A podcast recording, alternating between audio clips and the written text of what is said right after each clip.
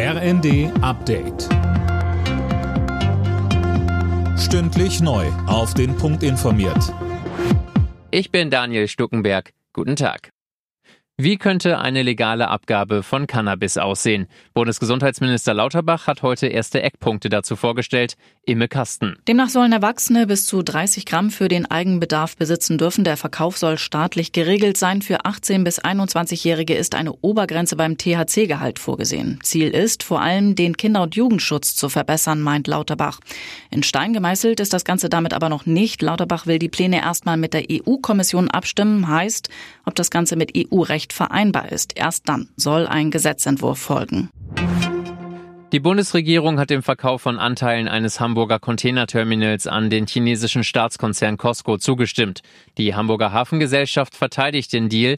Mit einem Anteil von weniger als 25 Prozent an einem Terminal erhält Peking keinen Einfluss auf die kritische Infrastruktur, sagte die Chefin der Hala Titzrath.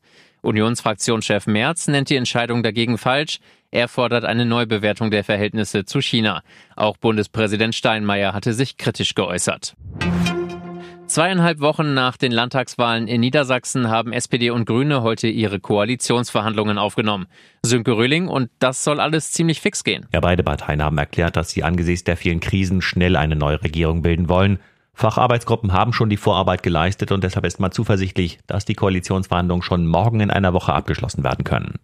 Wenn zwei außerordentliche Landesparteitage dann den Koalitionsvertrag absegnen, könnte Ministerpräsident Weil schon am 7. November im Landtag wiedergewählt werden, nicht mal einen Monat nach der Wahl. Das wäre wirklich eine Rekordzeit. In der Champions League muss Bayern München heute beim FC Barcelona ran. Die Münchner haben bisher alle vier Gruppenspiele gewonnen. Leverkusen dagegen reist als Gruppenletzter zu Atletico Madrid. Und Eintracht Frankfurt hat Marseille zu Gast. Alle Nachrichten auf rnd.de